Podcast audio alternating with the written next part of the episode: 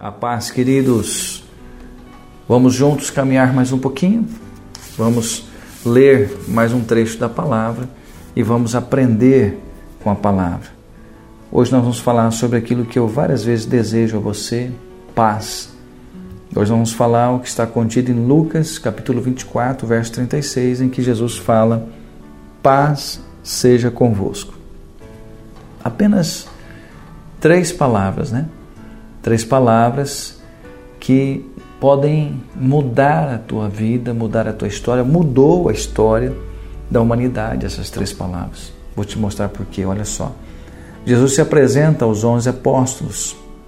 Naquele momento, não os apóstolos, os homens que faziam milagres, os homens cheios de poder. Não. Homens assustados, com medo de serem mortos. Por quê? Haviam acabado de matar o seu mestre, Jesus. Homens que por um instante haviam se esquecido das palavras do seu mestre. Sim, porque Jesus havia dito a eles sobre tudo isso, só que eles haviam se esquecido. Homens acuados, trancados em uma casa.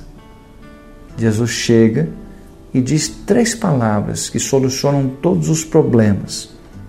O medo vai embora, se lembram novamente da palavra, a esperança, a motivação, a fé voltam aos seus corações. Meus queridos, você que está me ouvindo aí, receba também estas palavras sobre o seu dia, sobre a sua vida, e assim como aqueles homens voltaram a crer na palavra, voltaram a ter esperança, voltar a ter motivação, fé, assim também volte, assim como eles venceram, você também vença.